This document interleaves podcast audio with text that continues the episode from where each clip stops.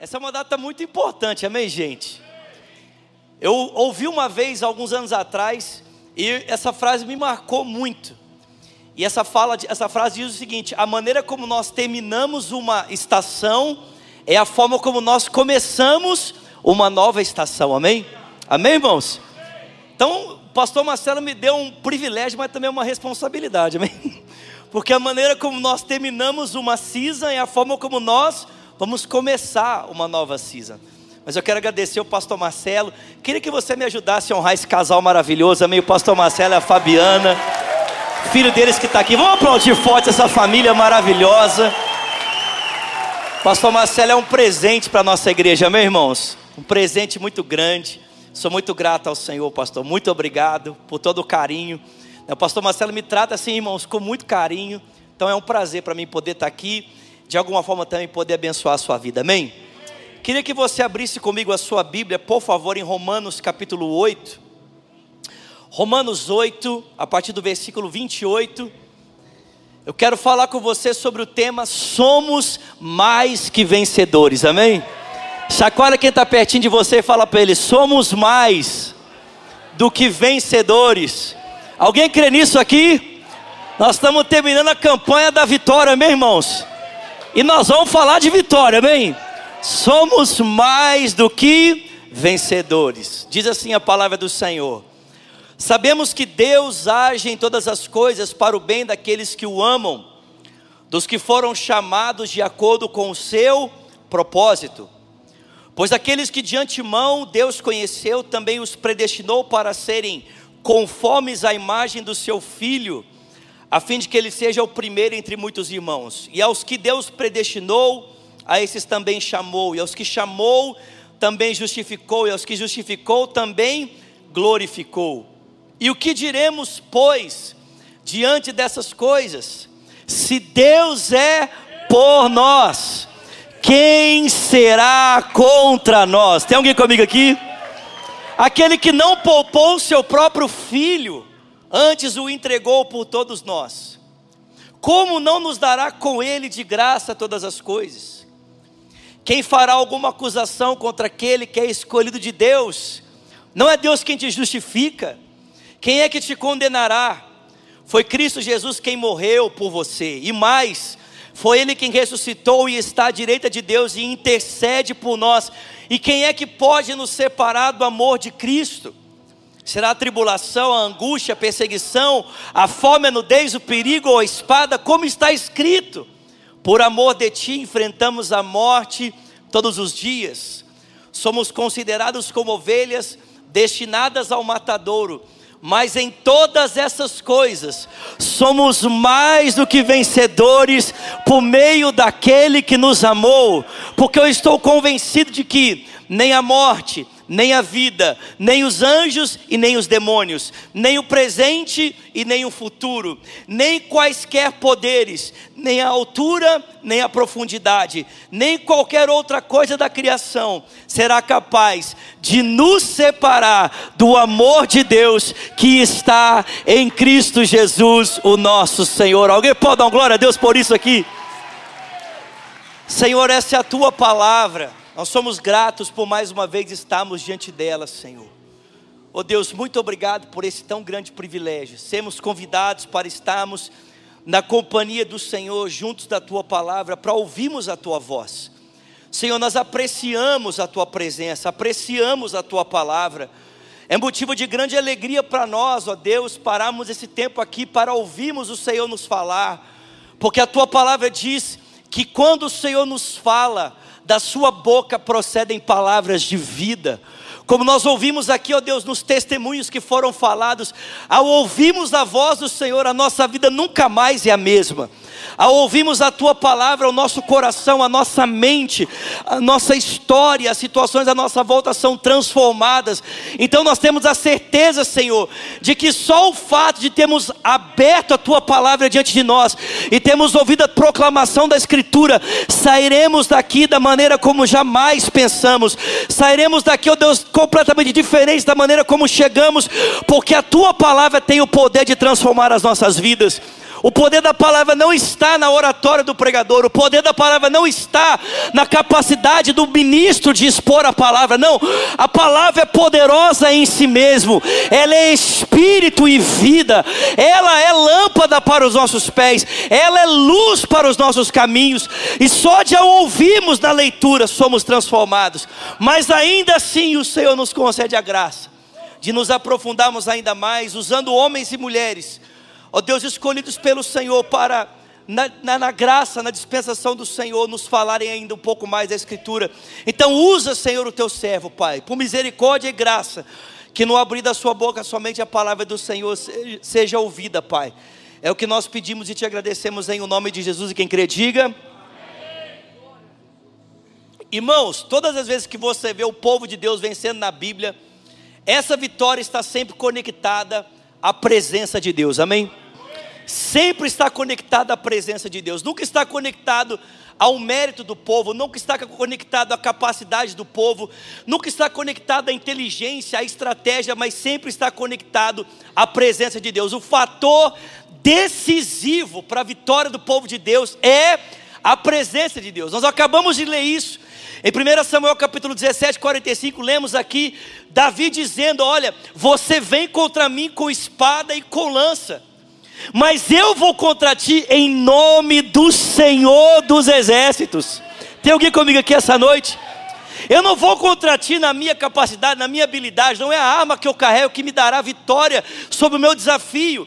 O que me dará vitória sobre o meu desafio é a certeza de que aquele que está comigo é maior do que aquele que me desafia. Aquele que está ao meu lado é maior do que aquele que se opõe a mim. Alguém pode dar glória a Deus por isso? A Bíblia diz: essa é a vitória que vence o mundo, a nossa fé, a nossa confiança em Deus.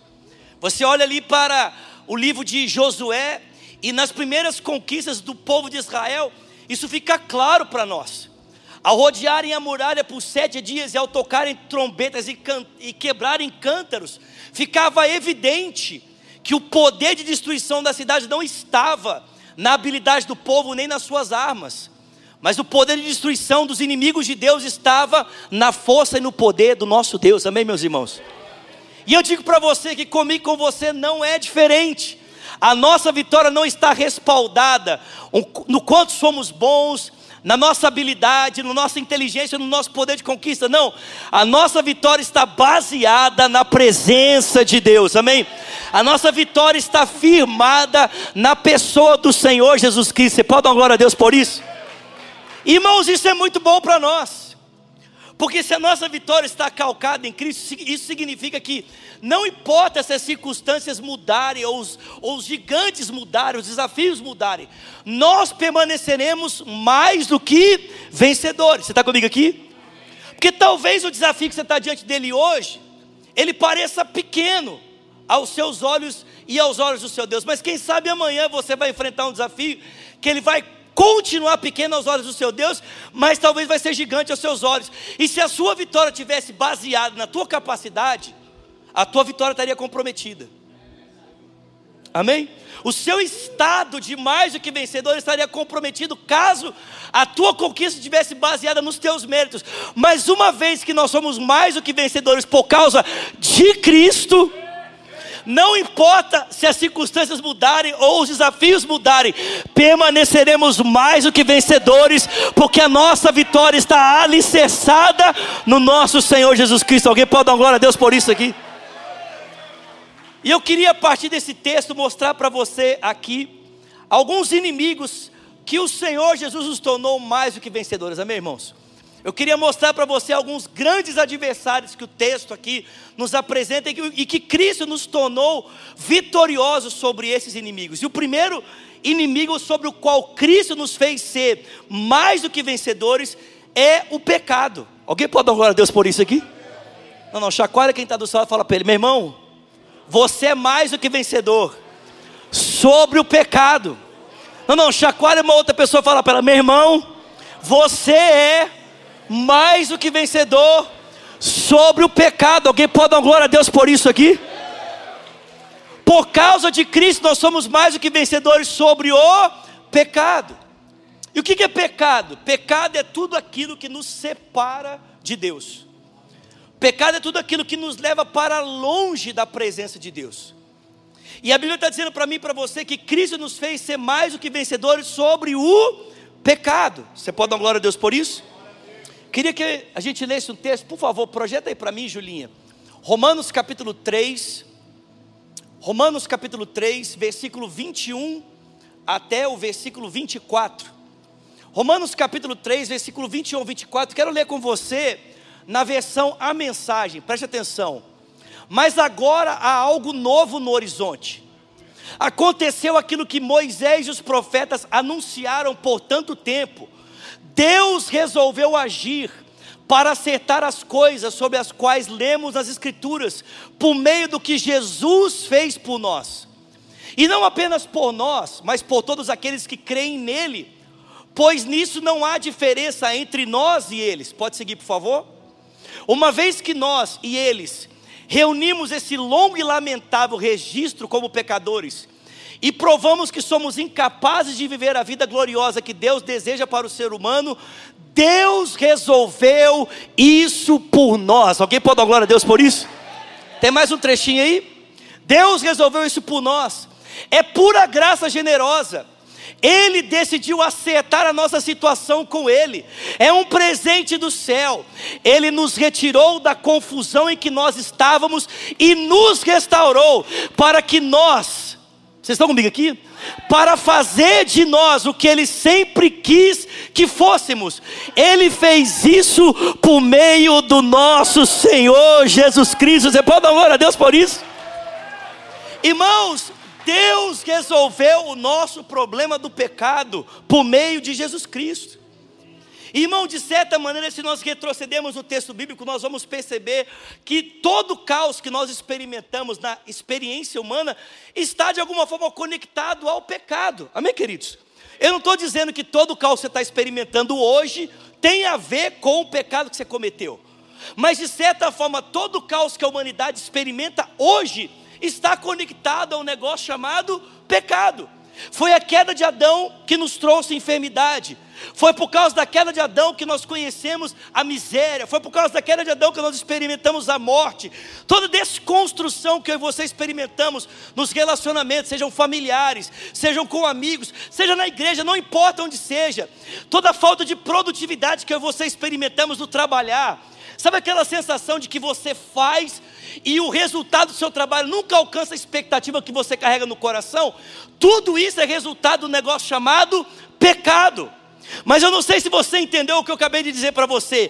Esse problema não será resolvido. Esse problema ele já foi resolvido. Alguém pode dar glória a Deus por isso aqui? A Bíblia diz que por causa de Cristo, o escrito de dívida que constava contra mim e você, que tinha várias observações contra nós, ele foi cravado lá na cruz. Lá na cruz. Por causa de Jesus, nós fomos livres da condenação do pecado. Alguém pode dar glória a Deus por isso? E também por causa dele, fomos livres do poder do pecado. Amém, irmãos? Mas não apenas seremos livres da, da condenação e não apenas seremos livres do poder, ou seja, o pecado não tem mais domínio sobre nós, porque estamos mortos para o pecado e vivos para Deus, amém? Mas seremos livres também, definitivamente, da presença do pecado. E isso se dará por nós, por causa de uma outra pessoa que tem nos ajudado a vencer, que é o Espírito Santo, amém?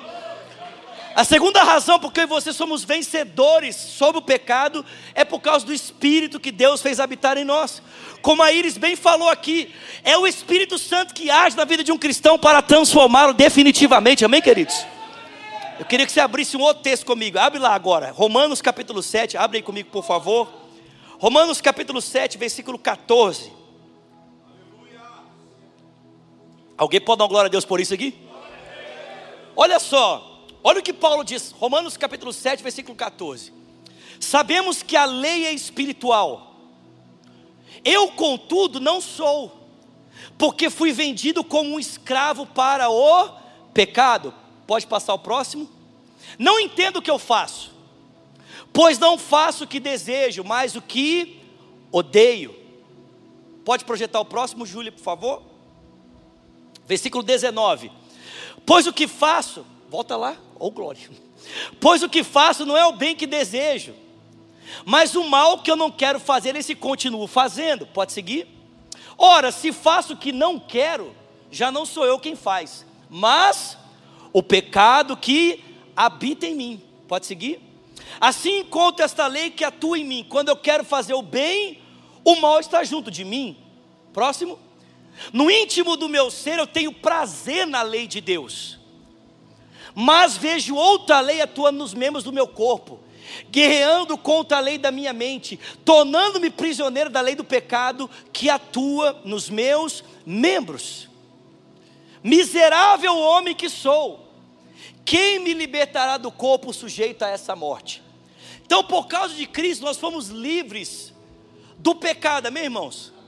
Mas, certamente as palavras de Paulo, em algum momento, se aplicam à sua vida e à minha vida, amém? Porque certamente em algum momento da sua vida você já se deparou com esse dilema. Você quer fazer o bem, mas acaba fazendo o mal. E não é que você não deseja fazer o bem. Vocês estão comigo aqui? Irmão, presta atenção. O que falta a nós não é desejar o certo, é poder para fazer o certo. Vou repetir, amém? O que nos falta não é desejar o certo, saber o certo. O que falta a cada um de nós, muitas vezes, é poder para fazer o certo, porque nós sabemos o que é o certo, desejamos o certo, mas muitas vezes acabamos fazendo o errado, porque nós temos uma luta aqui dentro. Paulo diz que a carne milita contra o espírito, o espírito milita contra a carne, e eles fazem oposição entre eles, porque o que a carne deseja é contrário ao espírito. Vocês estão comigo aqui? Mas irmãos, se o que nos falta é poder, se o que nos falta é capacidade, eu quero dizer uma coisa para você: a capacidade que te faltava sobra no Espírito Santo. Tem alguém comigo aqui? Pelo amor de Deus. Chacoalha o seu irmão e fala para ele: meu irmão, o que falta em você tem de sobra no Espírito Santo. Alguém crê nisso aqui? Diga glória a Deus. Em Romanos capítulo 8, versículo 1 e 2, mostra aí para mim, por favor, Júlia. Romanos capítulo 8, versículo 1 e 2 diz: Portanto, agora já não há condenação para aqueles que estão em Cristo Jesus. Versículo 2: Porque por meio de Cristo Jesus, a lei do Espírito e de vida me libertou da lei do pecado e da morte. Dá glória a Deus aí, igreja. Como assim, gente? Ou seja, tem muita gente que pensa que para ele parar de, ver, parar de viver em pecado, para ele parar de pecar, tem gente que pensa que para ele parar de pecar tem que viver na igreja. Não, tem que viver na igreja. Se eu viver na igreja, aí eu vou parar de pecar. Irmão, presta atenção: a sua vitória sobre o pecado não está em você morar na igreja. Ou seja, a vitória sobre o pecado não tem nada a ver com um esquema religioso. A vitória sobre o pecado não tem nada a ver com o seu sacrifício, não tem nada a ver com o seu mérito, com a sua capacidade, com a sua força. A vitória sobre o pecado tem a ver com o poder do Espírito Santo. Amém? Como é que funciona esse negócio do lado do poder do Espírito Santo para me dar vitória sobre o pecado? Eu explico para você bem rapidinho. Quem aqui já viu um avião voando? Levanta a mão. Avião voando, amém, gente? Quem já viu aqui? Levanta a mão. Gente, você sabia que quando um avião está em estado de voo, a lei da gravidade não parou de existir? Agora, irmão, presta atenção. Segundo a lei da gravidade, tudo que é mais denso que o ar tende o quê? A cair. Você concorda comigo? Sim ou não? Se eu soltar essa toalha aqui, ela vai flutuar? Ela vai o quê? Cair. Por quê? Porque ela é mais densa que o ar. Ela é atraída pela força gravitacional. A pergunta é: o avião é mais denso que o ar ou não? Pesa toneladas. Por que, que ele voa? Quando um avião está em estado de voo, a lei da gravidade não deixou de existir. A pergunta é: como é que um avião então pode voar? E eu digo para você: é porque existe uma lei que supera a lei da gravidade, chamada lei da aerodinâmica. O avião é projetado para que, no seu estado de voo, ele possa comprimir o ar e usar essa força né, de compressão para que ele possa ser alavancado para cima. Irmão, presta atenção: o pecado não precisa deixar de existir, ou você ficar enfurnado na igreja para você se tornar uma pessoa santa. Você tem que entender uma coisa: o Espírito Santo é capaz de fazer você romper a lei do pecado, para que você possa viver uma vida de santidade. Assim como um avião para voar não precisa que a lei da gravidade deixe de existir, o pecado não precisa necessariamente deixar de existir como né, parte de você para você se tornar santo. Isso vai acontecer na glorificação, amém, meus irmãos? Quando Jesus voltar, então o pecado vai ser definitivamente arrancado de nós. Você pode dar glória a Deus por isso? Mas até lá, Enquanto esse troço, esse parasita está aí, você tem que entender uma coisa: é possível que esse parasita fique adormecido pelo poder do Espírito, para que eu e você possamos viver a vida que Deus preparou para cada um de nós. Alguém pode dar glória a Deus por isso aqui? Jesus nos tornou mais do que vencedores sobre o poder do pecado. Alguém pode dar glória a Deus por isso? Chacoalha seu irmão fala para ele, meu irmão, seu ano que vem vai ser diferente. Fala para ele, porque você vai vencer o pecado.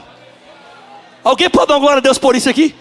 Irmão, se o nosso ano, se o nosso próximo ano, nós já tivemos vitória sobre os pecados que nós caímos esse ano, já vai ser muito melhor, amém? Sim ou não, gente? Se em 2024 você não errar, aonde você errou em 2023, meu filho, o seu ano já vai ser mais excelente, amém? Amém, irmãos? Sim ou não? Segundo lugar em que Cristo nos dá a vitória. Segundo, Cristo nos faz ser mais do que vencedores sobre os desafios da vida. Paulo diz que nem morte e nem vida, nem anjos nem principados, nem o presente nem o porvir, nem poder nem altura, nem a profundidade, nem qualquer outro elemento da criação será capaz de nos separar do amor de Deus que está em Cristo Jesus. Amém, irmãos? Cristo nos faz ser mais do que vencedores sobre os desafios da vida. Por quê? Porque Ele nos priva desses desafios? Não. Porque Cristo é capaz de usar os piores desafios que eu e você experimentamos para nos transformar em pessoas melhores. Amém? Cristo é capaz de usar o pior sofrimento de todos para nos conduzir ao centro do seu propósito. Pelo amor de Deus. Vocês estão comigo aqui, gente? Alguém comigo aqui? Cara, olha para a vida de José, gente. Meu Deus. O menino tem um sonho com 17 anos. Deus fala para ele: Você vai governar o mundo. Seus irmãos vão se prostrar, seus pais vão se prostrar. Eu acho que se José soubesse a jornada que Deus ia levá-lo para lev chegar a esse lugar, José tinha falado assim: Deus entrega o sonho para o Judá. entrega o sonho, Senhor, para o outro lá, Senhor. Eu não quero, não. Porque o negócio era assim: você vai governar, eu quero governar, mas o caminho para lá Bom, você conhece a história. José foi vendido pelos seus irmãos, foi parar na casa de um homem para trabalhar como seu escravo pessoal na casa de um homem chamado Potifar. Era imigrante, aleluia. Trabalhando lá na casa do Potifar no Egito. Chegou lá, a mulher do Potifar se engraçou por ele. E ele foi injustiçado por uma denúncia falsa. Um imigrante. Injustiçado, aleluia uma denúncia falsa. Alguém se identifica com isso? Diga glória a Deus. Foi para na cadeia. O engraçado é que quando a nossa vida está nesse downgrade, né? A nossa vida está cada vez descendo mais para baixo. Nós nunca temos a sensação de que nós estamos progredindo em direção ao plano de Deus, sim ou não? Normalmente, quando as coisas estão indo de mal a pior, nós estamos pensando: Deus, eu estou cada vez mais longe da Sua vontade. Mas irmão, quanto mais difícil a coisa se tornava, mais perto José estava da sua. Mais perto ele estava do quê? Irmão, está muito difícil. Deixa eu dizer uma coisa para você. Sabe quando a noite se torna mais escura? Antes do dia raiar. A noite se torna mais escura antes do amanhecer. E quando José olhou para trás, E ele percebeu tudo que ele havia passado e o lugar onde Deus o havia feito chegar. José entendeu algo muito importante. Ele disse: Deus permitiu que vocês me vendessem. Deus permitiu todo aquele sofrimento. Deus permitiu toda aquela tragédia para que agora eu me tornasse o salvador da minha família. Para que agora eu me tornasse o salvador desse povo. Para que agora de alguma forma Deus pudesse me usar para preservar a vida de outras pessoas. Deixa eu dizer uma coisa para você: todas as coisas cooperam para para o bem daqueles que amam a Deus e dos que foram chamados segundo o seu propósito. Não importa quão intensa e pesarosa a luta possa se tornar, não importa. Se Deus está no comando, Ele vai usar as dificuldades mais extremas com uma finalidade: me tornar uma pessoa melhor e me conduzir em direção ao seu propósito. Alguém quer isso aqui? Diga glória a Deus. Fica de pé no seu lugar que meu tempo já acabou, misericórdia. Aleluia! Vou respeitar o tempo, pastor Marcelo me chamou para pregar mais vezes, amém, irmão?